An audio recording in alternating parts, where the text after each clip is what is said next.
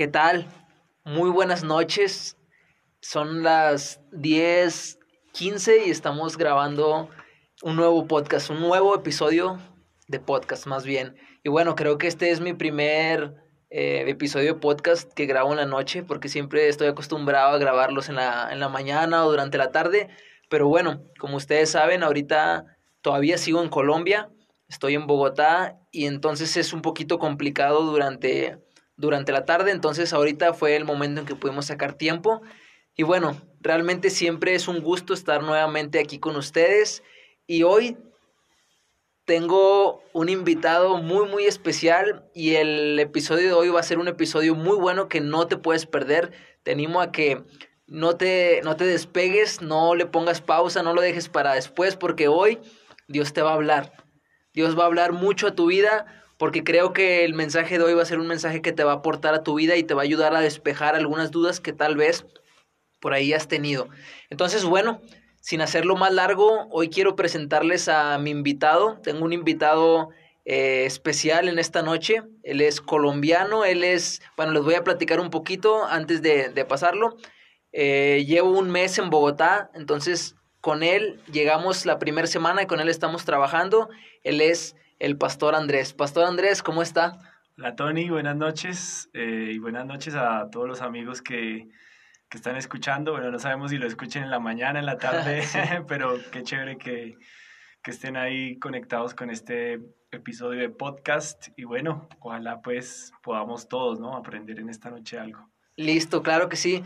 Pastor Andrés, pues, ¿qué le parece si empieza platicándonos un poquito de quién es el Pastor Andrés o quién es, antes de ser pastor, quién es o quién fue Andrés? ¿Podría platicarnos un poquito a, a, la audiencia, a los escuchos, para que puedan conocerlo un poquito y se vayan familiarizando con usted? Bueno, eh, mi nombre es Andrés Vaquero Garzón, ese es mi nombre completo. Actualmente tengo 31 años. Nací hace 31 años en un pueblito que se llama Tabio, Cundinamarca, pero ahí solamente nací, nunca viví ahí. Okay. Después me llevaron a, a, vivir a un departamento aquí en Colombia que se llama Boyacá, que es un departamento muy campesino, muy agrícola. Ahí me crié en un pueblito que se llama Tibasosa, Tibasosa, Boyacá. Allá en Boyacá es frío, ¿cierto? Eh, Boyacá es muy grande y tiene lugares fríos y calientes, ah, okay. pero donde yo me crié sí es frío. Okay. Más frío que Bogotá. No, bueno, como, como Bogotá más o menos. Okay. Eh, bueno, pues ahí estuve toda mi infancia, mi adolescencia. Eh, mi infancia y mi adolescencia pues las recuerdo muy felices, gracias a Dios pues eh, crecí en una, en una familia bien, digamos no, no una familia adinerada ni con lujos, pero pues éramos muy felices, ¿no? soy el menor de tres hermanos y nos llevábamos bueno, peleábamos y todo como todos los hermanos, pero, pero recuerdo mi infancia muy feliz. Eh, y bueno, eh, ¿qué le puedo contar?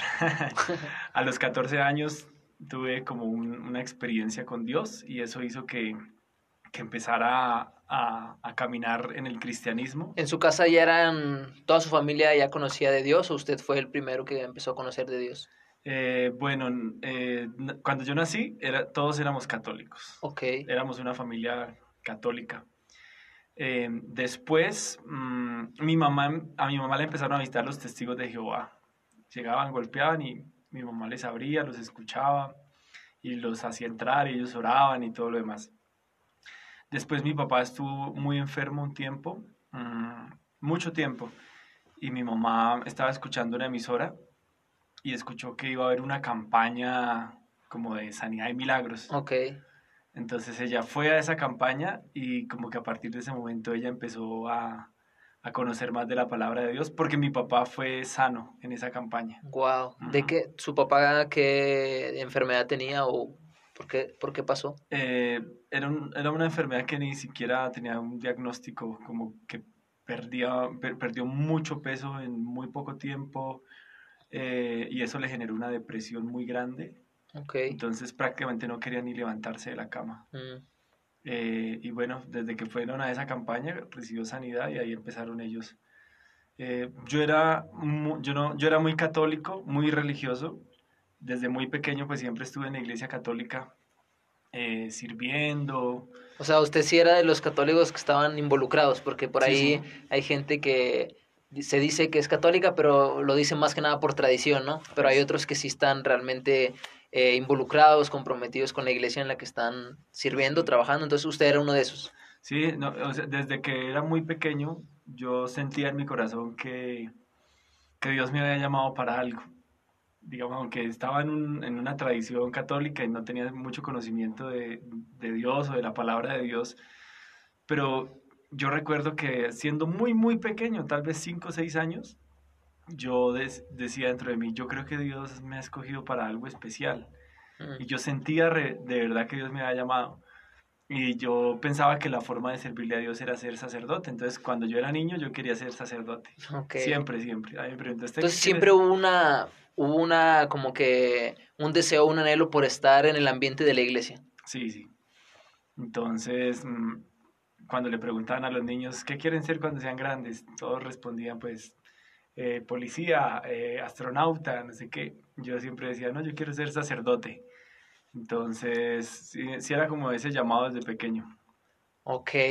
Bueno, y es precisamente el tema del que queremos hoy hablar. De hecho, el título de este episodio se llama Pastor a los 20 años. Yo cuando llegamos aquí a Bogotá la primera semana con el pastor Andrés nos recibió y bueno, eh, ya cuando me empezó a contar, nos empezó a contar su historia, que, que empezó a servir en la iglesia, en el ministerio, y cuando dijo que, que ya a los 20 años era pastor, pastor asociado, trabajando con la gente, eso generó mucha, mucha curiosidad en mí, mucha inquietud, me llamó mucho la atención, y bueno, debido a eso es que hoy estamos grabando este podcast porque me gustaría que nos pueda eh, platicar un poquito de cómo descubrió el llamado, porque por ahí creo que es una pregunta que todos los que creemos en Dios y aún los que no creen en Dios eh, y creen eh, en la vida, creen en el universo, creen en la creencia que quiera usted, todos tenemos o nos hemos hecho esa pregunta.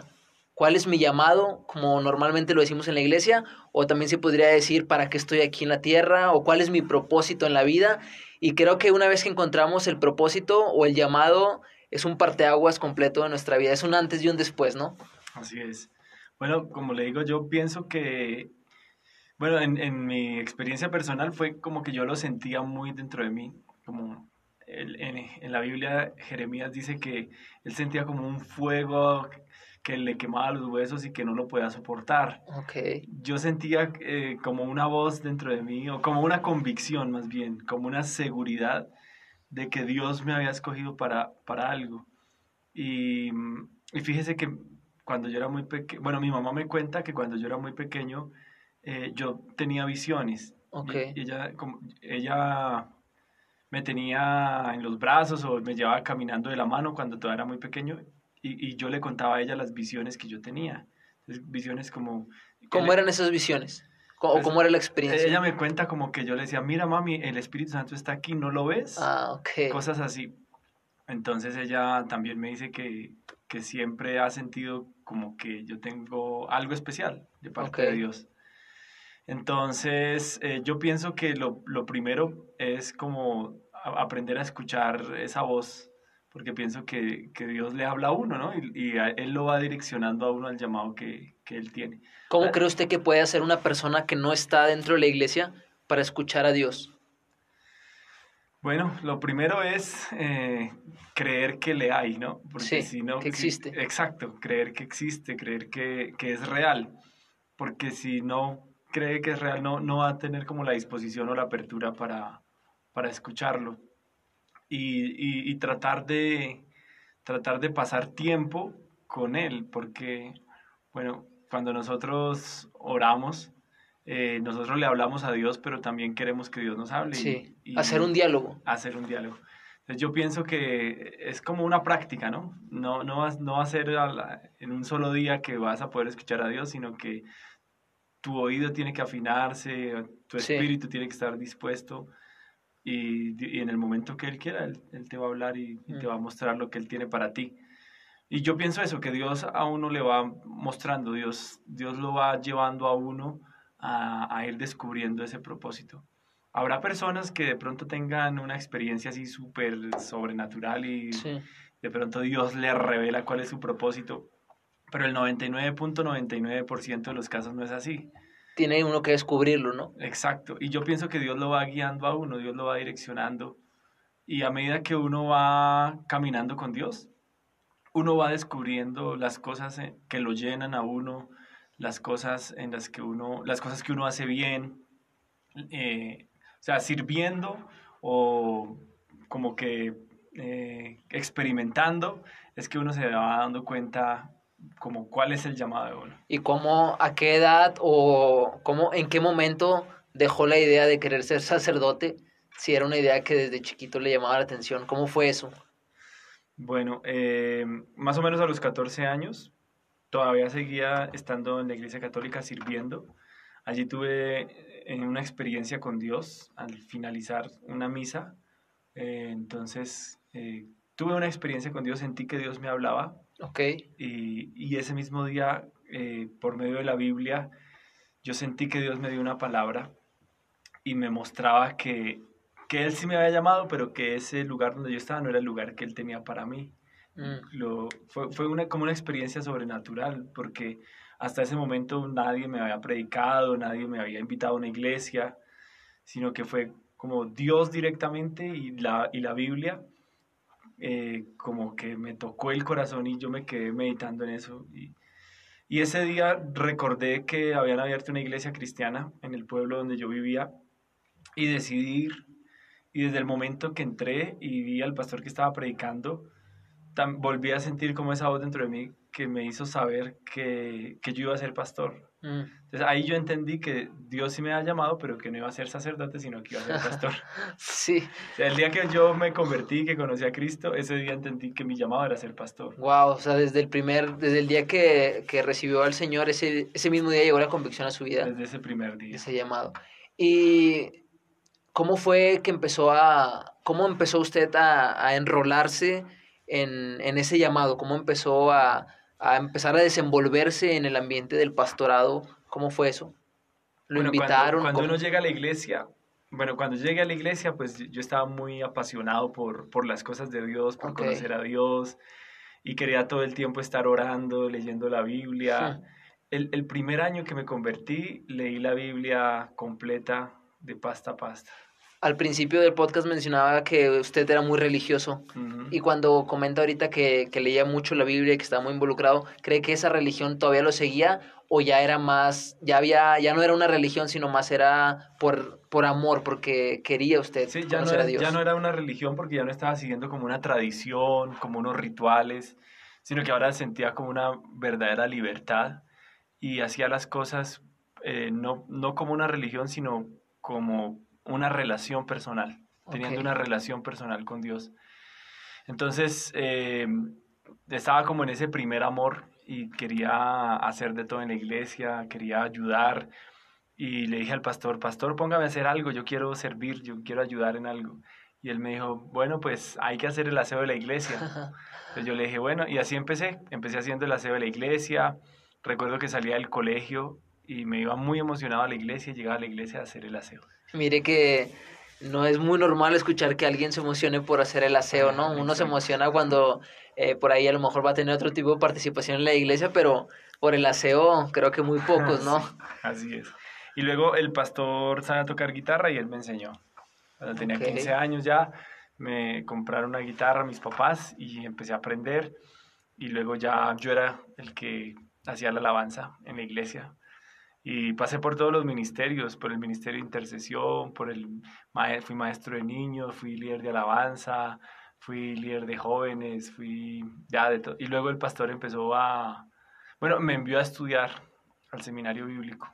Ok. Eh, entonces ahí empecé a capacitarme, empecé a estudiar el seminario bíblico cuando tenía 16 años. Mm, me pagaba el seminario bíblico con lo que el pastor me pagaba de hacer el aseo en la iglesia. Porque luego me empezó a mm. pagar. Al principio no me pagaba, pero después sí, para que pudiera pagar el seminario bíblico. Wow. Y así empecé a estudiar y, y a servir. servir en yo, yo, pienso que dos cosas muy importantes es el, el llamado de Dios y el servicio. Okay. O sea, el sentir esa convicción de que Dios lo ha llamado a uno y empezar a servir. Porque cuando uno sirve, uno va afinando ese, ese llamado. Y bueno, luego terminé el colegio y, y empecé a estudiar la universidad. Cuando, cuando quise escoger una carrera, yo ya tenía muy claro que Dios me había llamado. Entonces yo escogí una carrera que fuera afín al ministerio, que yo pudiera complementar. complementar con el ministerio. Entonces estudié psicología. Ok. Ujú.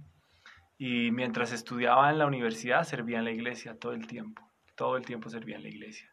¿Y cómo, qué relación encontró en la psicología con la Biblia? Porque hay mucha gente que piensa o que tiene el concepto erróneo que la psicología está peleada con la Biblia, cuando realmente yo creo que no. Creo que, que la psicología combinada todavía con la Biblia o con la palabra de Dios todavía hace, es como una bomba, ¿no? Que, que se expone, eh, sí, como que explota y tiene mayor alcance por ahí. Es una buena herramienta para complementar el Es ministerio. que el, el mejor libro de psicología que existe en la Tierra es la Biblia, Mm, porque describe el diseño original de Dios para el ser humano. Y si uno pues profundiza en, las, en los diferentes enfoques psicológicos y teorías psicológicas, realmente todos, aunque no lo reconozcan, están sacados de la Biblia. Entonces, pues se complementa bastante bien. Obviamente, pues hay muchas cosas que a uno lo, lo confrontan, porque pues hay muchos postulados, hay muchas teorías eh, que pueden tener eh, cierto fundamento. Y si uno no está bien arraigado en, en sus convicciones, lo pueden mover a uno. mm. Recuerdo una, una vez un, un profesor eh, ateo preguntó, bueno, aquí quiénes son creyentes y yo levanté la mano y algunos otros también y dijo, bueno, usted, vaquero, este, ¿usted ora? Yo le dije, sí, sí. Eh, dijo, cuando, cuando uno le habla a Dios, me dijo él, cuando uno le habla a Dios se llama oración.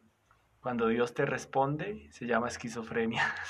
Uy, Así, ah, porque me preguntó, ¿y, y Dios le, usted ora? Yo le dije, sí, ¿y Dios le ha hablado? Y yo le dije, sí, Dios me ha hablado. Entonces dijo eso, ¿no? Como queriendo burlarse de mí. Sí, y es que eso, ese también es un punto interesante porque hay mucha gente que se pregunta cómo que Dios te habló. O sea, uno, uno como cristiano es muy normal que, que diga Dios me habló y esto, pero la gente que no conoce a Dios es como que, ¿cómo te habló? Me explico. Pero yo creo que eso lo entienden hasta que puedan tener ese choque con Dios o esa, esa relación personal. Creo que es algo que, que tienen que experimentarlo para poder eh, entenderlo. así es. Entonces, eh, comentaba eso, la, la- estudió psicología para complementarlo con el ministerio. Y mientras estaba estudiando psicología, seguía en la iglesia. Seguía sirviendo en la iglesia, seguía estudiando el seminario bíblico y haciendo mi carrera. Ok, Y prácticamente terminé al tiempo la carrera y el seminario. Eh, bueno, ya después el pastor me empezó a, a poner a predicar, entonces predicaba muy seguido en la iglesia. Eh, y ya cuando eh, me faltaba como un año para terminar la carrera, el pastor me llamó y me dijo que, pues, que habían considerado para que yo empezara a, a trabajar tiempo completo en la iglesia como pastor asociado. ¿cuántos años tenía? 20 años. 20, ahí es cuando empezó. Así es, 20 años. Wow. Y antes de entrar a, a, a esa parte de cómo fue ya una vez que entró, ¿qué consejo le puede dar a, a la- qué consejo nos puede dar o le puede dar a los, a los chicos que están ahorita en esa etapa en la que están estudiando, pero quizá muchos de ellos ya recibieron el llamado para sus vidas? Por ejemplo, eh, algunos de mis amigos de, de Jucum, ellos ya conocen el llamado de Dios, pero todavía no hacen la universidad, entonces yo sé que muchos de ellos van a estar escuchando el podcast y están ahorita en ese dilema de qué hago, si ya sé el llamado, eh, me pongo a trabajar ya en lo, en lo que Dios me habló o me pongo a estudiar una carrera y me olvido por un poquito, eh, por un poco de tiempo por el llamado o complemento. ¿Qué consejo le daría usted a, a, a ellos que están ahorita en esa etapa de decisión? Es que yo pienso que uno tiene que tener una visión de su vida, es decir, tener un fin en mente. ¿Cómo quiere usted terminar su vida? Porque el que no tiene una visión, el que no, el que no sabe a dónde quiere llegar, pues cualquier bus le sirve. Es cuando usted sabe lo que quiere para su vida, entonces usted ya es selectivo con las cosas que hace y con las personas que anda eh, y con las decisiones que toma. Entonces, la carrera no es un fin en sí mismo, la carrera es solamente una herramienta para poder cumplir ese propósito o esa visión que usted tiene. Entonces, yo pienso que una carrera es importante si le contribuye a cumplir esa visión. Ok. Eh, yo, antes la gente era muy radical y decían, no, Dios me llamó, abandono la universidad, abandono la carrera y se dedicaban solamente al ministerio. Estamos en otros tiempos. Yo pienso que hoy día es muy importante que, que los ministros sean preparados, que los ministros que le van a servir a Dios sean competentes y, y, y, tengan sus carreras, sus especializaciones, sus maestrías, sus doctorados, porque estamos en un mundo donde hay mucha competencia, mucha competencia y, y, donde la gente es mucho más académica cada vez, cada vez más. Entonces los ministros debemos estar a esa altura. Entonces yo pienso que uno debe hacerlo siempre y cuando contribuya a la visión que uno tiene, ¿sí? Pero no como eh, me toca hacer una carrera porque todo el mundo la hace, ¿no? Hay personas obviamente que Dios los llama ya y pues les toca abandonar todo y bueno, más adelante si, si, Dios les da la oportunidad de hacerlo, harán una carrera. Pero si no es tu caso, que no es un llamado inminente y, y puedes ir sirviendo y estudiando, sería lo mejor.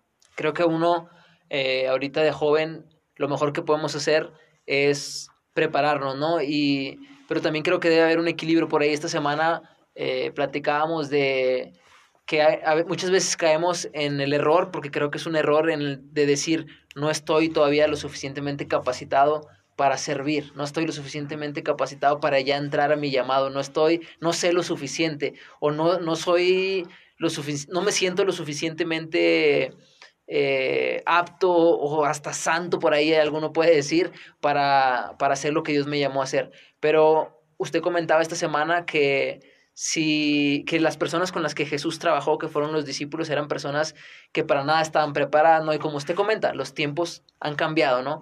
Pero eh, lo que uno, creo que lo que Dios espera de uno antes de, de, bueno, porque muchas veces idealizamos el llamado, ¿no? Los que tienen el llamado de pastor ya se imaginan arriba de, del púlpito con iglesias enormes, etcétera, pero por no hacen nada, me explico, o sea, solamente están esperando a que llegue, mientras en ese tiempo pueden prepararse y hacer cosas como las que usted comentaba, que era eh, empezar a, involucrarse en cosas de la iglesia, dirigir la alabanza, trabajar con jóvenes, etcétera, y mientras Dios nos vea trabajando, creo que si somos fieles en lo poco, Él nos va a poner en lo mucho. Sí, yo pienso que Dios nunca llama a los capacitados. Dios capacita a los que llama. Entonces debemos obedecer el llamado porque algo que debemos tener muy en cuenta es que Dios no nos llama por nuestras habilidades o, por nuestras capacidades extraordinarias. No, Dios nos llamó porque le plació, aunque no hubiera nada extraordinario en nosotros. Lo extraordinario es el poder de Él en nosotros.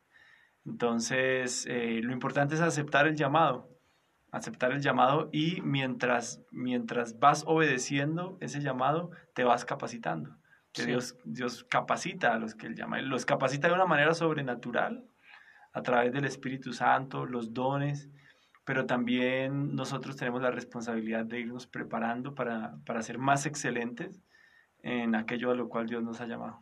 Bueno, y una vez que, que entró ya a trabajar como pastor asociado a los 20 años, ¿le decían pastor la gente?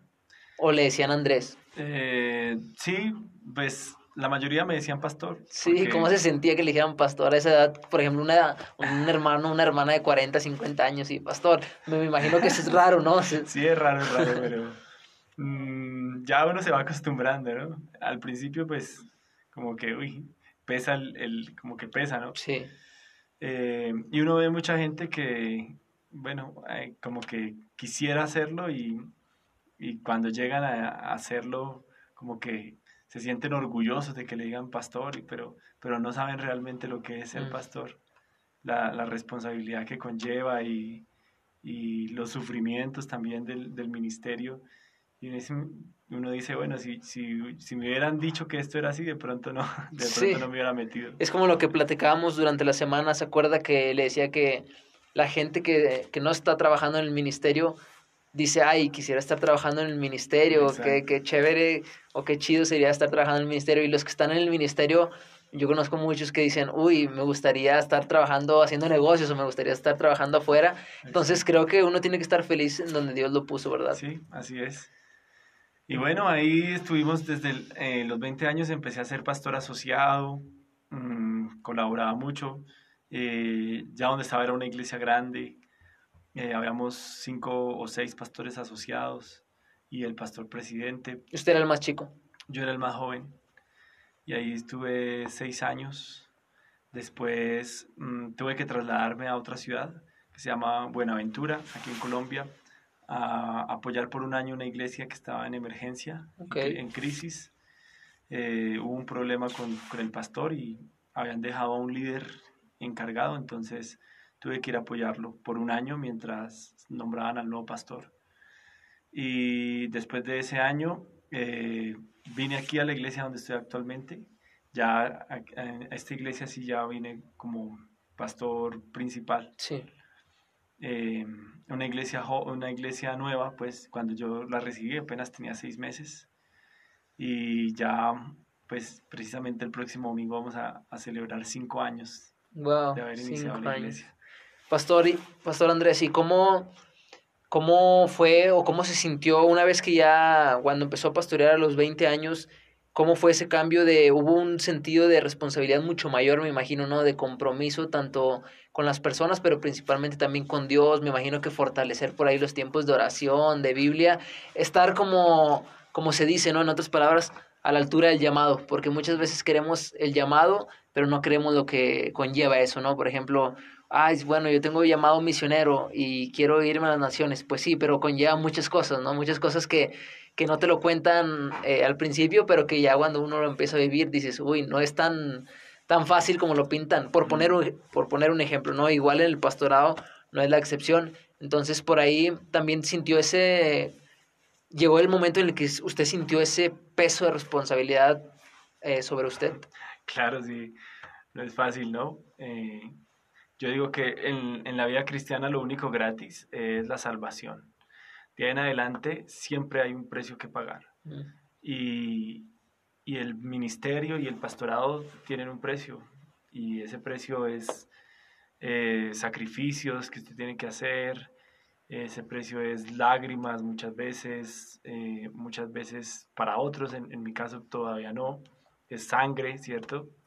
Eh, bueno, muchos precios que hay que pagar, críticas que uno tiene, porque cuando uno es pastor joven uno comete muchos errores y pues la gente siempre está observando lo que uno hace y, siempre van a haber personas que lo van a criticar a uno, que lo van a juzgar, eh, personas que se van a personas a las que uno les dedica mucho tiempo y ovejas que uno pues como que le ha metido la ficha y creo que por ahí los pastores tienen como que la la ¿cuál es la palabra? No no como no la fama, sino como que son conocidos más bien o, o se caracterizan, es la palabra se caracterizan por cuidar o al menos tratar de cuidar el corazón de sus ovejas, de su iglesia, pero muchas veces eh, no cuidamos como ovejas el corazón de los pastores, ¿no? Entonces también creo que es una, es, una situación en la que como pastor me imagino que va a ser difícil, ¿no? Porque usted da todo por, por ciertas eh, personas y ve que de repente esas personas no le correspondían de la misma manera, imagino que, que es una situación difícil, ¿no? Como pastor. Entonces, eh, por ahí quería preguntarle también, ¿alguna vez dudó de su llamado? Uh, muchas veces. Y yo pienso que que eso le pasa a muchos, porque también le he podido preguntar a muchos pastores si han dudado del llamado y todos me han dicho que sí. Realmente siempre, como que siempre está, ah, ¿será que Dios sí me llamó a esto? ¿Será que, ¿Será que esto sí es lo mío? Y esas preguntas se las hace o nos las hacemos normalmente cuando nos está yendo un poquito mal o no tan bien, ¿no? Sí, exacto como que cuando estamos pasando por algún bachecito en la vida, llegan esas preguntas. Siempre que vienen problemas, siempre que vienen crisis, uno se pregunta, ¿sí será esto? Sí. Pero de alguna forma Dios viene para, para fortalecerlo, para confirmar ese llamado a través de alguna persona, o Él mismo, cuando uno está en la presencia de Dios, pone otra vez en uno ese, ese amor, esa convicción. Y yo digo que la persona que ha sido llamada al ministerio pastoral específicamente, pues siempre va, va a sentir carga, amor por las ovejas. Entonces uno dice, no, no puedo renunciar, aunque esté cansado, de pronto desanimado, no puedo renunciar porque pues están estas ovejas y, y finalmente Dios le va a pedir a uno cuentas qué hizo con esas ovejas. En su caso, ¿qué es lo que lo ha frenado de no renunciar al llamado? Así en, el, en su noche más oscura o en su día más difícil que diga, estuve a nada de tirar la toalla o la, la tiré y mientras iba cayendo la volví a agarrar. O sea, ¿cuál fue, qué es lo que lo ha frenado de, de no abandonar el llamado? Bueno, eh, pienso que, bueno, así en el día más difícil donde dije ya hasta aquí fui, eh, tres cosas en, en, ese tiempo, ¿no? Fue uno, eh, los directivos de, del concilio al cual pertenezco. Eh, número dos, mi pastor, mi pastor presidente. Y número tres, eh, los líderes de la iglesia. Okay. Porque alcancé a renunciar y ellos me rodearon y me dijeron, no, pastor, estamos con usted. Ah, o sea, usted había renunciado ya en la iglesia. Había renunciado, sí. Y ellos fueron y le mostraron su apoyo. Sí, ellos, tanto los directivos como mi pastor, como ellos me rodearon y me dijeron, no, vamos a, a, seguir adelante y cuente con nosotros. Y, y, fue la manera como Dios me mostró que Él estaba conmigo a través de ellos. Me llama la atención que las tres razones involucran conexiones, uh -huh. conexiones, personas. personas. Y bueno, creo que el llamado engloba eso, ¿no? El, el estar rodeado de personas que te estén apoyando, que estén orando también por ti, que estén dándote cobertura, como en el caso de, de sus pastores. Entonces, eh, ¿usted cree, yo quiero preguntarle si usted cree que el llamado es para toda la vida o el llamado es por temporadas? Bueno, yo pienso que Dios nos llama para siempre. O sea, okay. siempre tenemos el llamado de Dios y el llamado de Dios es para todos. Eh, no es el mismo llamado, pero todos son llamados. Exacto. O sea, todas las personas han sido llamadas por Dios a, a, alguna función dentro de la iglesia, que es el cuerpo de Cristo.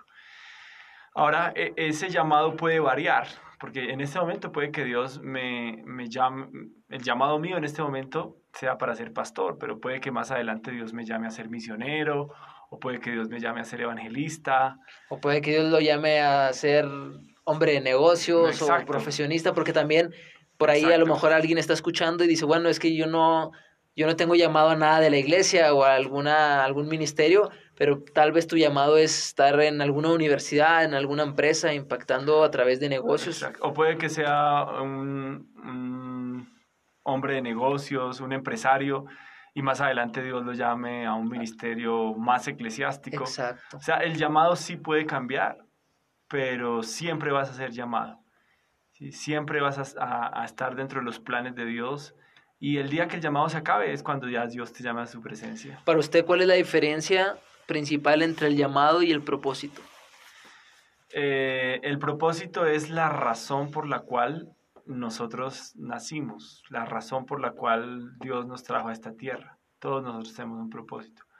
Y el llamado es la forma como cumplimos ese propósito, es la mm. manera por medio de la cual llegamos a alcanzar ese propósito. Me agrada, me el agrada propósito, El propósito es el qué, el llamado es el cómo. Sí, me gusta, me gusta eso. Entonces ya para ir entrando en la recta final, Pastor Andrés, eh, ¿cómo podría describirnos ese tiempo que lleva ya ejerciendo su llamado, en su caso, el pastorado? ¿Cómo podría describirlo?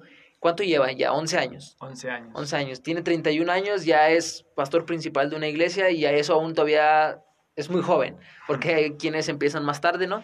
Pero bueno, ¿cómo podría describir usted este tiempo que lleva pastoreando? ¿Cómo ha visto usted, eh, cómo ha sido su vida? ¿Cómo resumiría su vida a partir de, de los 20 a los 31 años? Bueno, yo eh, hace poco vi una noticia que decía que mm, más del, no, del 95% de las personas no son felices o no están conformes con su trabajo. No son felices con su trabajo. Y cuando yo veía esa noticia, yo le decía a Dios, gracias Señor, sí.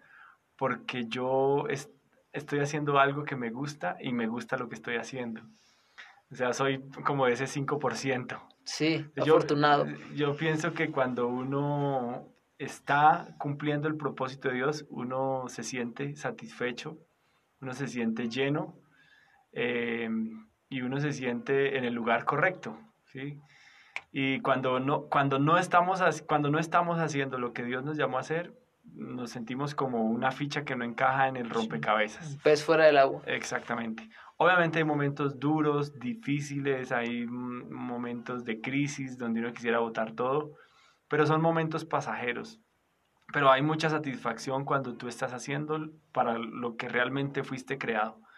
Entonces, yo puedo resumir estos 11 años en esa palabra, como satisfacción de estar haciendo lo que Dios me llamó.